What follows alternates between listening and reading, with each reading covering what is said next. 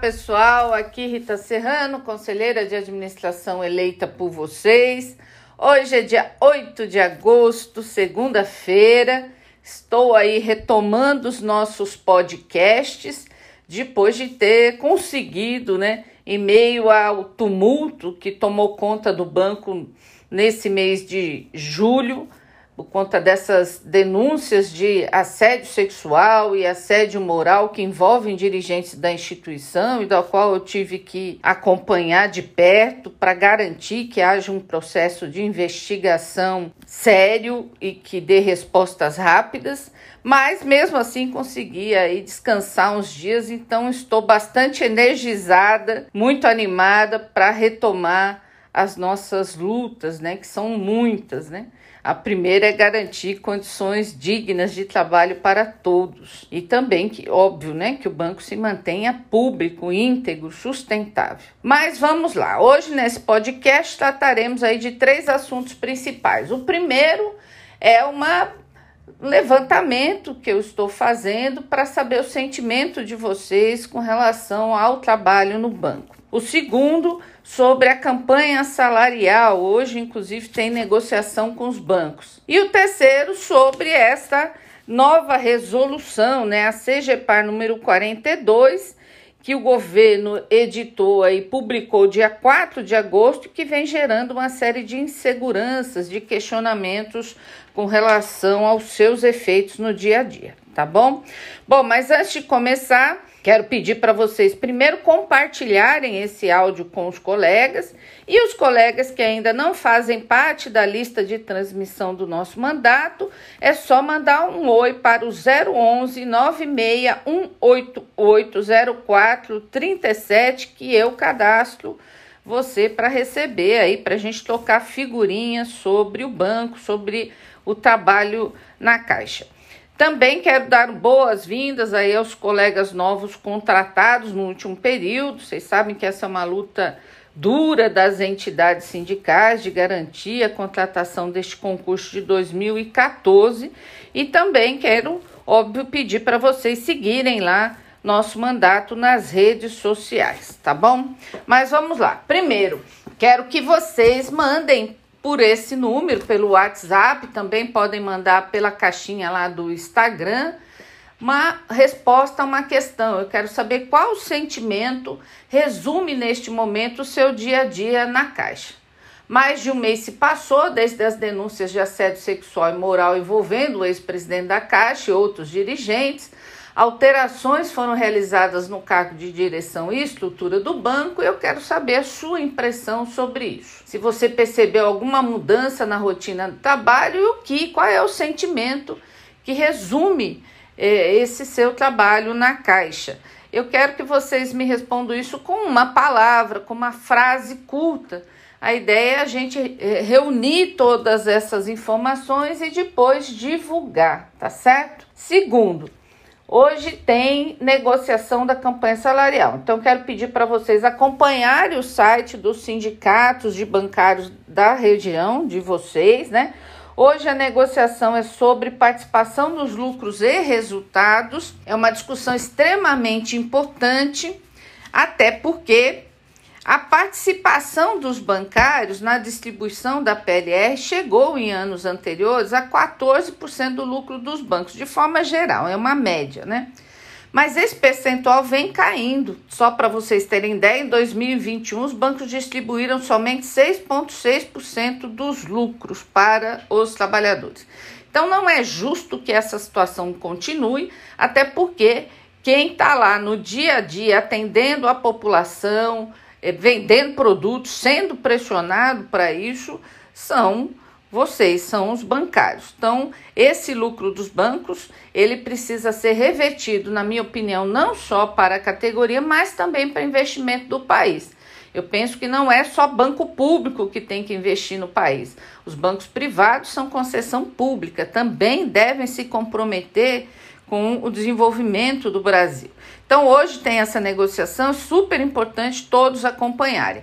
No caso da Caixa, além da regra geral da PLR, que é negociada na mesa lá da FENABAN, com todos os bancos, nós temos um adicional que é chamado de PLR social, que seria 4% do lucro líquido distribuído igualmente entre todos.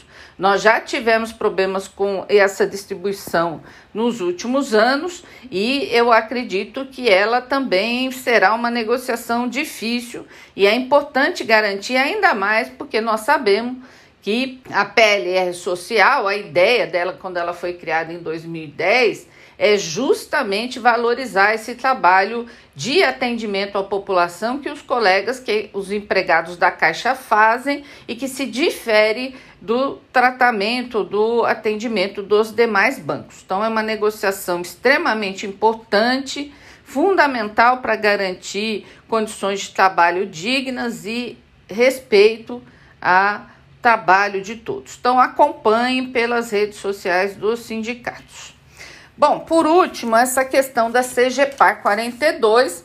O governo editou aí a CGPAR número 42 e publicou dia 4 de agosto, e ela tem por objetivo revogar é, a, o comunicado número 9 de 96 do então, de 1996, do então Comitê de Estatais do Governo. Ela coloca lá uma série de regramentos com relação ao mínimo é, legal de garantias de trabalho, como adicional de férias, hora extra, questões de promoções de antiguidade, limites, né? uma série de limites, não é muito diferente desse comunicado de 1996, que já vinha, já tinha sido publicado lá atrás, e mas ela vem de novo ratifica a questão do limite, né, de que todos os trabalhadores, que, a, que as empresas estatais gastem somente 50% de custo com plano de saúde. No caso da Caixa, nós renovamos aí o acordo sobre plano de saúde, tentando garantir que se mantenha a proporção de 70 a 30. Bom, é uma nova tentativa do governo, mesmo após a CGPAR 23, que previa esse limite do plano de saúde, ter sido sustada, né? Foi uma iniciativa da deputada federal Érica Cocai, colega nosso da Caixa, que conseguiu aprovar no Congresso Nacional sustar a CGPAR 23. Mas, novamente, o governo federal tenta, através dessa resolução CGPAR 42, vir de novo com essa discussão de teto de gastos das empresas e no caso da Caixa com relação ao plano de saúde. A resolução, ela não pode determinar retirada de direitos, né? Você tem que garantir o direito constitucional à livre negociação. Ela não pode impedir a negociação coletiva. Então, ela é mais uma forma, lógico, de pressão, de influência sobre as estatais para cortar direito dos trabalhadores. Então, é importante, de novo, Inclusive, a Érica Cocá, ela também é autora de um decreto legislativo para sustar essa resolução de 1996, né, essa CE de 96, que está parado no Congresso. Então, nós vamos ter que pedir para a Érica Cocá retomar esse debate de sustar e, obviamente, tentar sustar essa CGPAR. Mas nós temos que ter claro que essa é uma política do governo federal de corte de custos nas estatais e de privatização. Então, a única solução para isso é você ter parlamentares comprometidos com a pauta dos trabalhadores e, obviamente, ter um governo comprometido também com isso. E as eleições estão aí, né? Então precisa refletir sobre o que nós queremos para o futuro, senão nós vamos ficar aqui enxugando gelo o tempo todo, lutando para não retirar direitos, quando na realidade nós deveríamos estar lutando para conquistar direitos. Tá bom, pessoal? Tem alguns informes, mas eu quero que vocês acompanhem lá na rede, nas redes sociais. Quarta-feira nós vamos lançar uma revista dos conselheiros eleitos de todas as estatais, né? Os conselheiros eleitos pelos trabalhadores. Nós vamos fazer uma live, vai passar lá no meu Face às 18h30.